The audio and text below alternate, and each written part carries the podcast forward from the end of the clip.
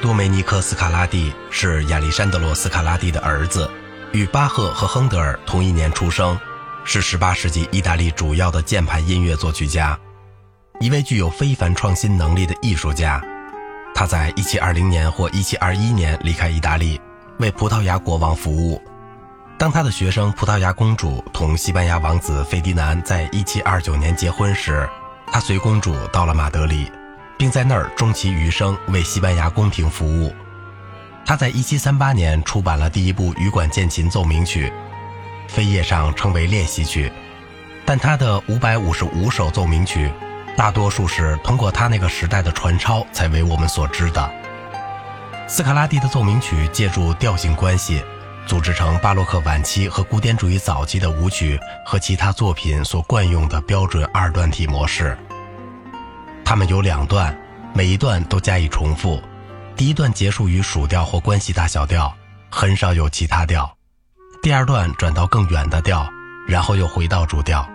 这是18世纪器乐和独唱曲的基本布局。在斯卡拉蒂的奏鸣曲中，第一段的结束部分始终不变地在第二段末尾返回，但移到主调上。大约写于1749年的单乐章奏鸣曲展示了这一题材的许多特点。该作有两段，每段都加以重复，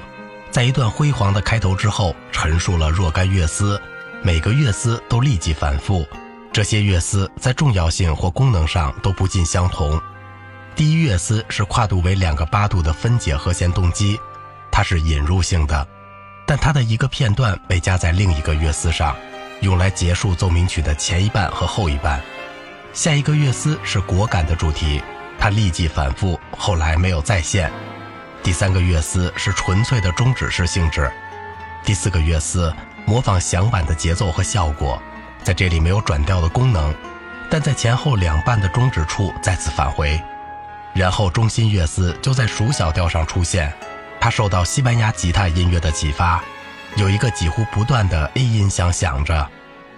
就像空弦弹奏和手指拨弦在一起的声音。这个主题要素在通篇作品中得到了最多的展开，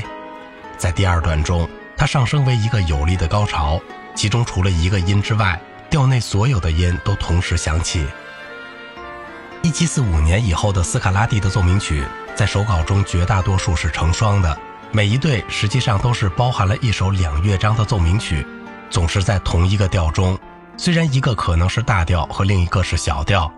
有些在情调上相似，有时则相反。许多18世纪的作曲家，从阿尔贝蒂到莫扎特，都写作双乐章的奏鸣曲，这很可能是受到意大利的影响。虽然还没有证据说明他们是从斯卡拉蒂那儿得到这种想法，事实上，斯卡拉蒂创立他的键盘音乐语会似乎就无榜样，因此他也就无后继者。只除了少数伊比利亚半岛的作曲家，比如著名的卡塔兰安东尼奥·索勒。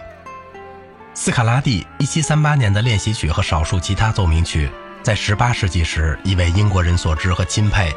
但他的音乐极少在法国流传，在德国或意大利实际上就无人所知。